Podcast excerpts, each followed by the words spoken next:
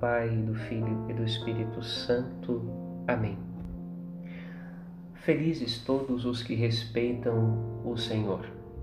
O salmista nos convida hoje a este respeito a Deus, a esse respeito à Sua palavra, a este respeito à direção que Deus imprimiu na natureza para o bem do ser humano.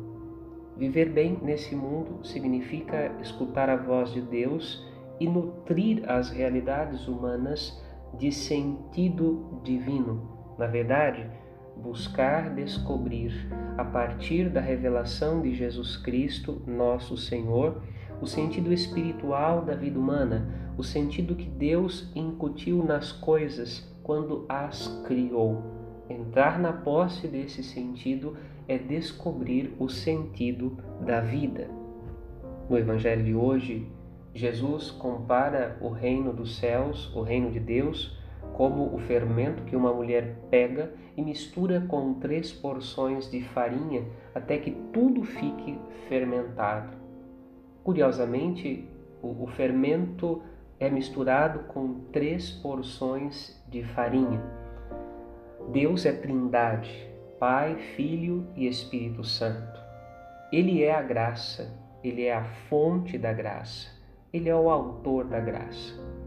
A vida humana, quando entra em contato com o dom da graça de Deus, experimenta uma transformação, como a farinha fermentada, como o pão fermentado.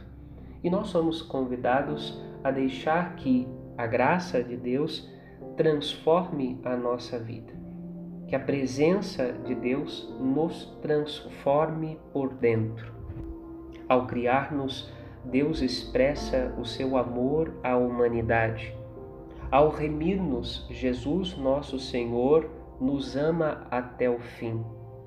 Ao santificar-nos, o Espírito Santo consagra a nossa vida à experiência do amor de Deus.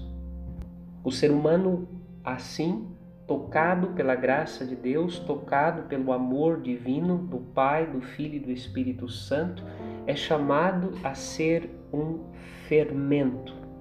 Tocados pelo amor de Deus, é possível espalhar o amor de Deus, é possível encher as situações humanas corriqueiras e transitórias da nossa história nesse mundo da presença de Deus que deseja dar significado divino para as coisas humanas. Na primeira leitura, São Paulo compara a relação do homem e da mulher no matrimônio ao amor de Cristo pela Igreja e convida que os cristãos sejam capazes de ler esta relação familiar, esta relação matrimonial, a partir da relação divina de aliança, de entrega, de doação entre Cristo e a sua igreja. Do mesmo modo como Cristo amou sua igreja e se entregou por ela, também o homem deve amar e se entregar à sua esposa. E a sua esposa, da mesma forma como a igreja se compromete com o amor de Cristo por ela, também a esposa deve se comprometer para com seu marido. Este mistério é grande, de modo especial no que diz respeito à relação entre Cristo e a Igreja. Contudo, é necessário que cada vez mais nós descubramos nas realidades humanas como Deus sonha que elas sejam realizadas em sua caridade e como expressão do seu amor e da sua misericórdia. Quando a nossa vida humana se descobre, se entende a partir de Cristo, nós descobrimos um sentido divino que torna as coisas simples, sinais autênticos e profundos da presença de Deus que habita no meio de nós.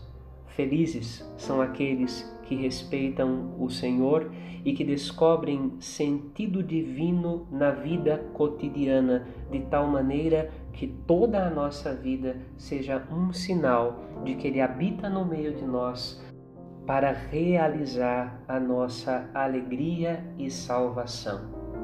Assim experimentamos a bênção de Deus. Amém. thank you